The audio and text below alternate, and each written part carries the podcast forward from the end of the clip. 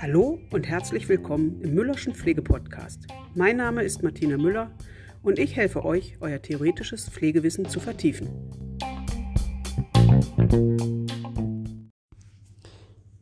Heute möchte ich euch die Verfahrensanweisung zum somatischen Notfallmanagement vorstellen. Eine Verfahrensanweisung, Kurzform VA, ist ein im Bereich des Qualitätsmanagements vorkommendes verbindliches Dokument, das vorschreibt, wie Tätigkeiten und Prozesse im Unternehmen auszuführen sind. Sie erläutern immer Ziel, Zweck und Geltungsbereich eines bestimmten Arbeitsablaufes oder Arbeitsprozesses und legen Verantwortliche fest und enthalten im Gegenteil äh, zu Arbeitsanweisungen, die lediglich das Wie festlegen, immer eine vollständige Beschreibung der auszuführenden Tätigkeiten.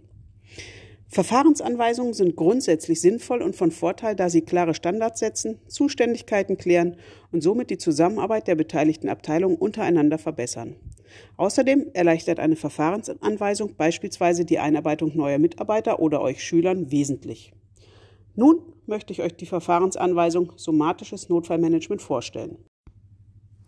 Generell findet ihr alle Verfahrensanweisungen, die für uns verbindlich sind, im Intranet im Qualitätshandbuch. Die, die, Verfahrensanweisung zum somatischen Notfallmanagement ist noch relativ aktuell oder sehr aktuell und hat ihre Gültigkeit ab 15.04.2021. Das heißt, sie ist gerade mal vier Wochen alt. Der Zweck dieser Verfahrensanweisung. Es regelt den organisatorischen Ablauf und die Zuständigkeiten in medizinischen Notfallsituationen. Zusätzlich werden die Ausstattung, Standorte und Instandhaltung der Notfallausrüstung sowie Aus- und Fortbildung im Bereich Erste Hilfe und Reanimation geregelt. Die Notfallkoffer bzw. die Notfalldepots müssen jederzeit verfügbar und mit den erforderlichen Instrumenten und Materialien ausgestattet sein. Ein medizinischer Notfall bezeichnet einen akuten, vital bedrohlichen Zustand eines Menschen, welcher unerwartet eintritt. Lebensbedrohliche Zustände sind Atemstillstand, Herz-Kreislauf-Stillstand, Schock, Trauma, starke Blutungen oder schwere Verbrennungen. Das Notfallmanagement dient der Sicherstellung einer kompetenten und effizienten Organisation zur Bewältigung von medizinischen Notfällen, um die adäquate Versorgung von Notfallpatienten zu gewährleisten.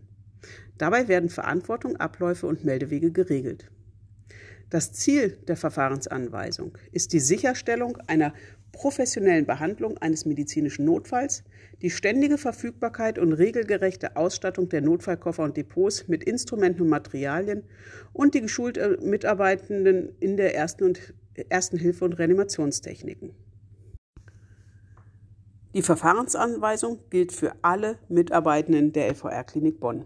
Es ist egal, ob wir aus dem Bereich Verwaltung, Pflege, Ausbildung, Medizin, woher auch immer kommen, alle müssen sich an diese Verfahrensanweisung halten.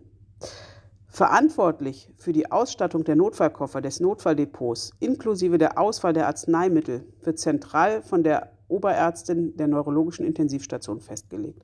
Aktuell ist das die Frau Dr. Rehse. Letztverantwortung für die Organisation des medizinischen Notfallmanagements liegt beim Klinikvorstand. Abhängig von meinem Standort muss ich unterschiedliche Verfahren durchführen.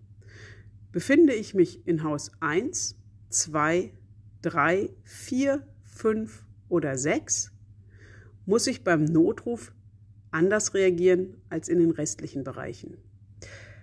Haus 1 ist der Südbereich, Haus 2 ist der Westbereich, Haus 3 ist der UBS-Bereich, Haus 4 ist eine kleine Ambulanz Richtung Kölnstraße, Haus 5 ist das große äh, Gebäude auch Richtung Kölnstraße neben der Schule, hier ist die Kinder- und Jugendpsychiatrie, die Tagesklinik untergebracht. Und Haus 6 ist die Schule und das Versorgungszentrum, hier dieses ganze Gebäude.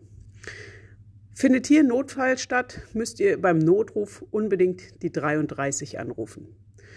Die 33 landet direkt auf der Süd 0B, also auf der Intensivstation.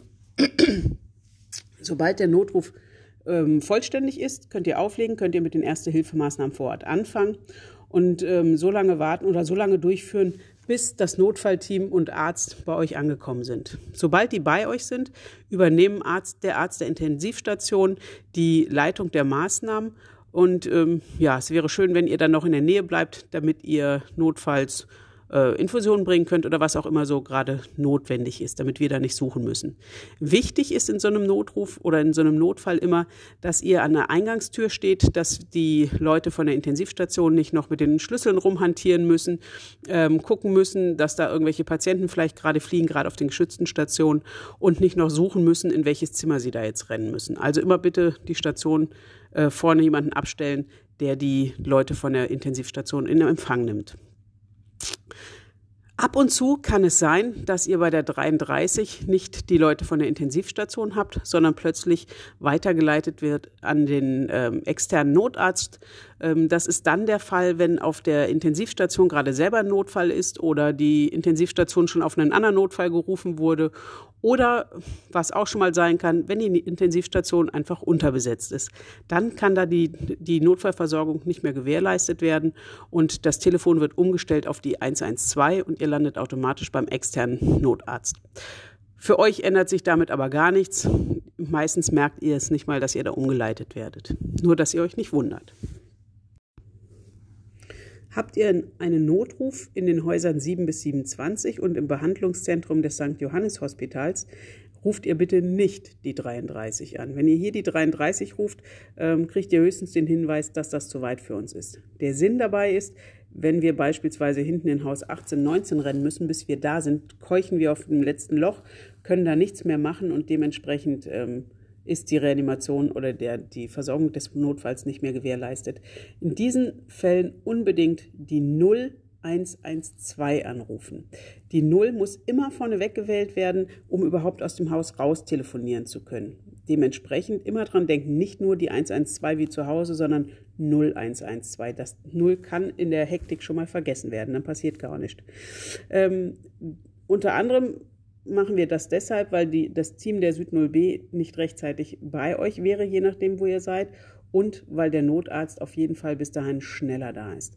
Außer der Telefonnummer ändert sich für euch aber gar nichts. Wichtig ist nur, dass ihr, dass ihr die Notrufnummer behaltet.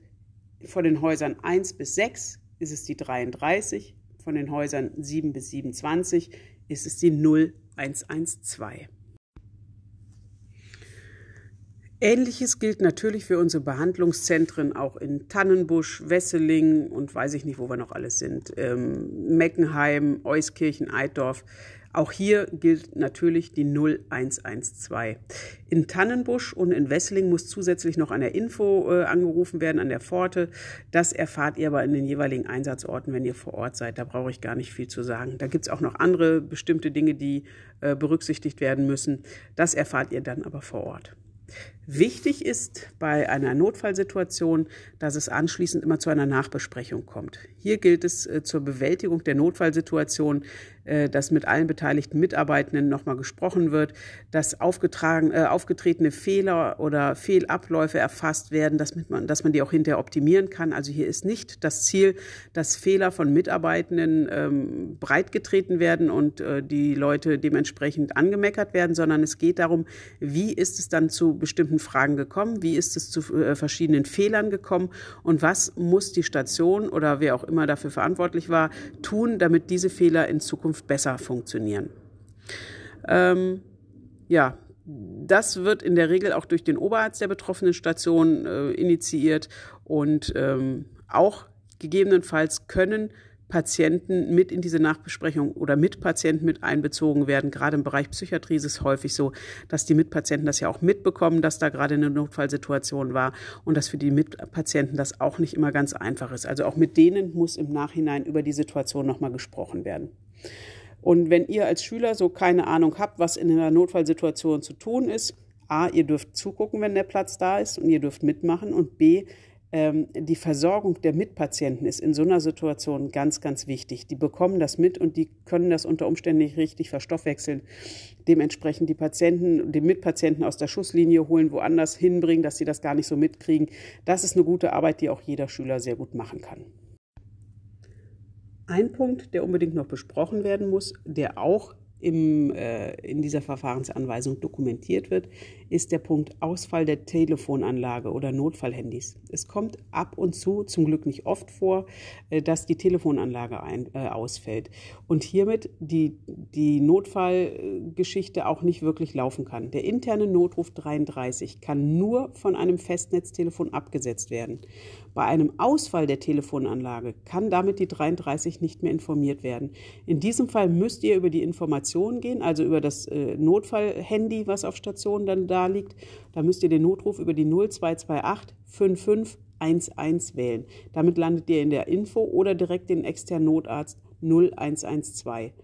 Ansonsten könnt ihr die Station nicht erreichen. Ihr erreicht mit dem Notfallhandy nicht die 33. Ganz wichtig. Der Punkt Fortbildung ist für euch jetzt vielleicht noch nicht so ganz spannend. Ihr kriegt jetzt das Notfallmanagement von mir beigebracht und zwischendrin kommen immer mal wieder Wiederholungen in der Ausbildung, damit ihr da wirklich safe seid, wie es funktioniert. Aber irgendwann in drei Jahren ist das nicht mehr der Fall. In drei Jahren seid ihr examiniertes Personal und damit ähm, gilt die Notfall, das Notfallmanagement als Pflichtfortbildung für jeden Mitarbeitenden. Ihr müsst alle zwei Jahre an einer Schulung über Erste Hilfe und Reanimation teilnehmen. Diese Teilnahme an diesen Schulungen ist verpflichtend und wird von den jeweiligen Abteilungsleitungen überprüft. Dementsprechend müsst ihr dann da wirklich dran denken, dass ihr spätestens alle zwei Jahre das wirklich mitmacht. Über die Standorte der Notfalldepots oder der Notfallwagen müsst ihr euch in jedem Einsatz selbst vertraut machen. Das gehört auch immer im Rahmen der Einarbeitung dazu, dass man relativ am Anfang schon weiß, wo befindet sich eigentlich der Notfallwagen, der Notfallkoffer, was auch immer, was ist auch da drin. Da müsst ihr euch keine Gedanken machen, das machen die Praxisanleiter Anleiter relativ schnell mit euch. Wichtig ist, wo haben wir sogenannte AEDs, sogenannte automatisierte externe Defibrillatoren. Hier im Haus haben wir gar nicht so viele. Wir haben einen in der, äh, im Behandlungszentrum Joho, wir haben einen im Behandlungszentrum Wesseling, wir haben einen AED in Haus 27 hängen, wir haben einen im Meckenheimer Zentrum hängen, ähm, ein AED ist in Eiddorf, ein AED hängt in Haus 15, einer in Haus 20c, nochmal Joho. Ich gehe gerade hier die Liste durch und lese einfach alles vor. Und dann haben wir noch in der Turnhalle und in der Gartentherapie jeweils ein AED, einen automatisierten externen Defibrillator. Ansonsten hat die Süd 0B im Rahmen ihrer, im, im, ihrem Notfallwagen auch immer noch einen Defibrillator. Äh, die können damit auch noch arbeiten. Das nur so am Rande.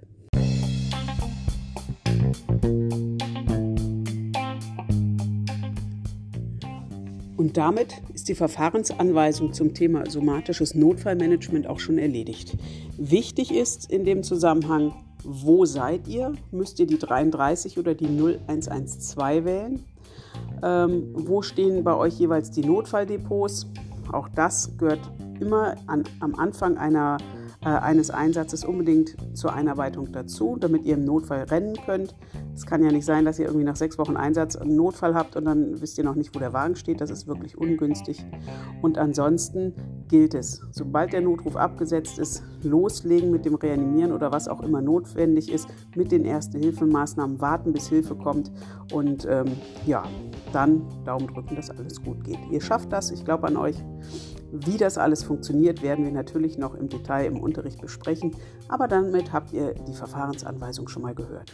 Und damit wünsche ich euch ein wunderschönes Wochenende und bleibt gesund. Wir sehen uns nächste Woche wieder. Eure Martina Müller. Tschüss.